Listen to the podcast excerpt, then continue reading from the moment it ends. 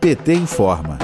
Uma massa polar assola as regiões sul e sudeste do Brasil, que abriga a maioria da população em situação de rua do país. A intensidade deste inverno de 2021 despencou as temperaturas nos estados do Rio Grande do Sul, Paraná, Santa Catarina e São Paulo. Em Curitiba, por exemplo, onde a população em situação de rua é estimada em 4.500 pessoas, os termômetros registraram temperaturas de 1,9 graus Celsius e sensação térmica de menos 1 grau Celsius nesta quarta-feira, 28 de julho. Em diversas cidades atingidas pelo frio intenso, vereadores e prefeitos do Partido dos Trabalhadores têm atuado para socorrer as pessoas expostas nas ruas. ONGs, sindicatos e lideranças sociais, como o padre Lancelotti, da Pastoral do Povo de Rua de São Paulo, também trabalham cotidianamente.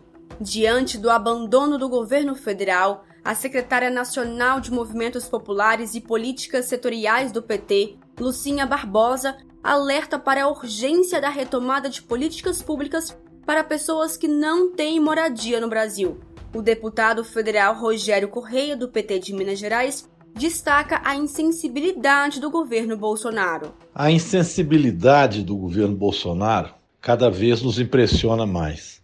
Já não bastasse a pandemia, que ele transformou em genocídio, 550 mil pessoas mortas, já não bastasse a fome que retomou o Brasil, pessoas na fila para comprar ossos, ver se ganha pezinho de frango, comprando arroz de quinta, feijão quebrado.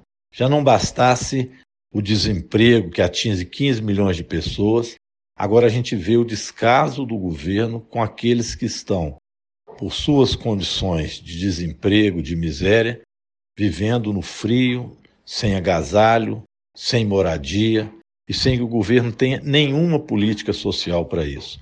Agora estamos vendo pessoas morrerem de frio em São Paulo. Infelizmente, isso é um retrato da situação em todo o país. Para o vereador Renato Freitas, do PT do Paraná, o poder público tem agido com absoluto descaso no Paraná.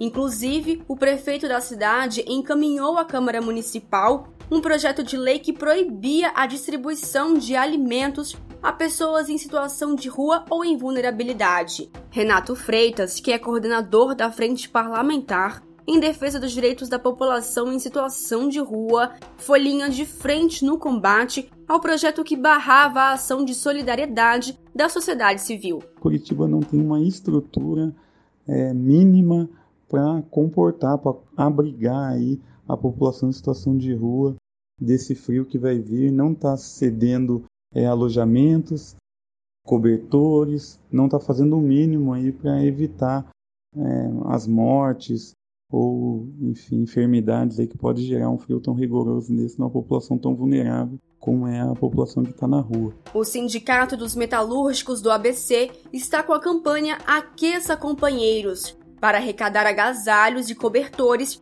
para a população em situação de rua da região metropolitana de São Paulo.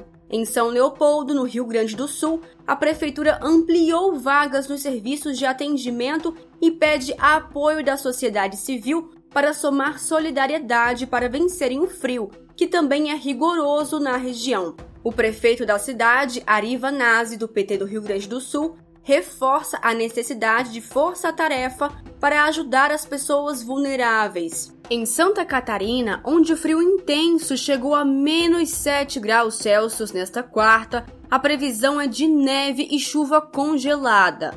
Na Grande Florianópolis, a cidade Rancho Queimado amanheceu com a temperatura de menos 1,35 graus Celsius. A Defesa Civil alerta para o frio intenso e orienta os sistemas municipais de proteção e defesa civil, órgãos públicos, terceiro setor, setor privado e comunidade para se unirem em ações práticas e eficazes para que o abrigamento e o agasalhamento de pessoas vulneráveis seja alcançado em tempo oportuno.